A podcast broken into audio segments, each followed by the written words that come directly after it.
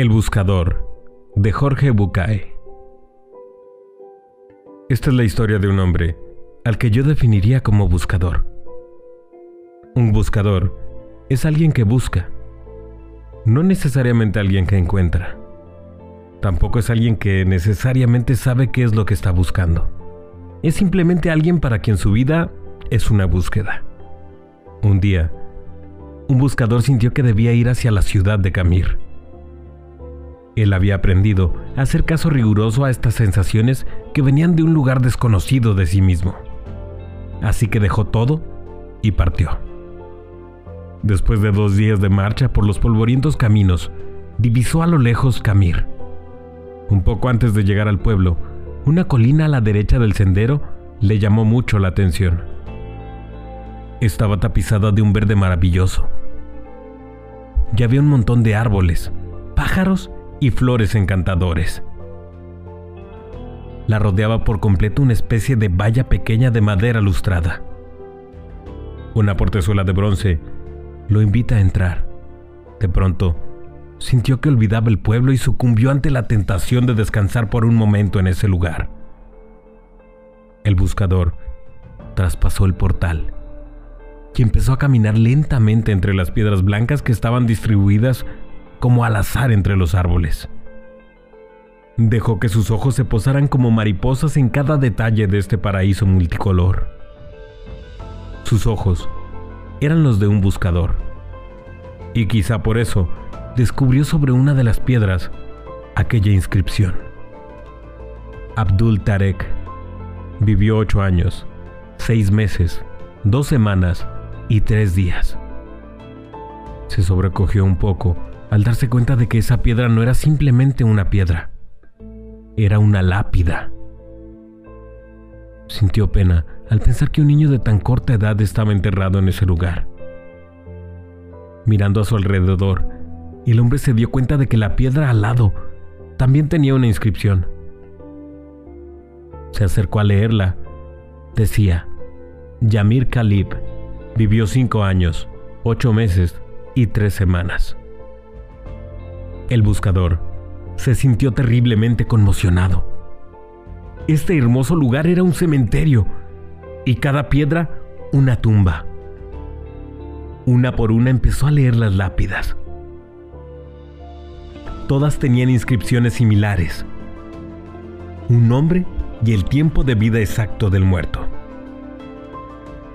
Pero lo que lo conectó con el espanto fue comprobar que el que más tiempo había vivido sobrepasaba apenas los 11 años. Embargado por un dolor terrible, se sentó y se puso a llorar. El cuidador del cementerio pasaba por ahí y se acercó. Lo miró llorar un rato en silencio. Y luego le preguntó si lloraba por algún familiar. No, ningún familiar, dijo el buscador. ¿Qué pasa con este pueblo? ¿Qué cosa tan terrible hay en esta ciudad? ¿Por qué tantos niños muertos enterrados en este lugar? ¿Cuál es la horrible maldición que pesa sobre esta gente? ¿Qué los ha obligado a construir un cementerio de chicos? El anciano se sonrió y dijo, Puede usted serenarse.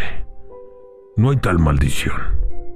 Lo que pasa es que aquí tenemos una vieja costumbre le contaré. Cuando un joven cumple 15 años, sus padres le regalan una libreta, como esta que tengo aquí colgando en el cuello. Y es tradición entre nosotros que a partir de allí, cada vez que uno disfruta intensamente de algo, abre la libreta y anota en ella. A la izquierda, qué fue lo disfrutado. Y a la derecha, cuánto tiempo duró el gozo. ¿Conoció a su novia y se enamoró de ella? ¿Cuánto tiempo duró esa pasión enorme y el placer de conocerla?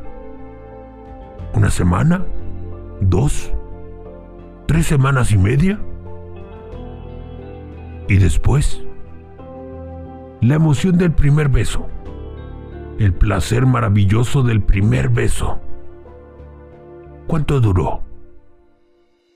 ¿El minuto y medio del beso? ¿Dos días? ¿Una semana? ¿Y el embarazo o el nacimiento del primer hijo?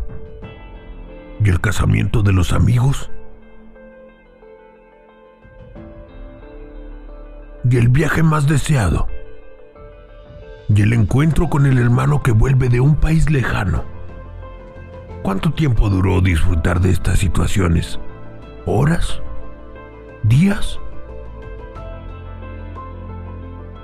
Así vamos anotando en la libreta cada momento que disfrutamos.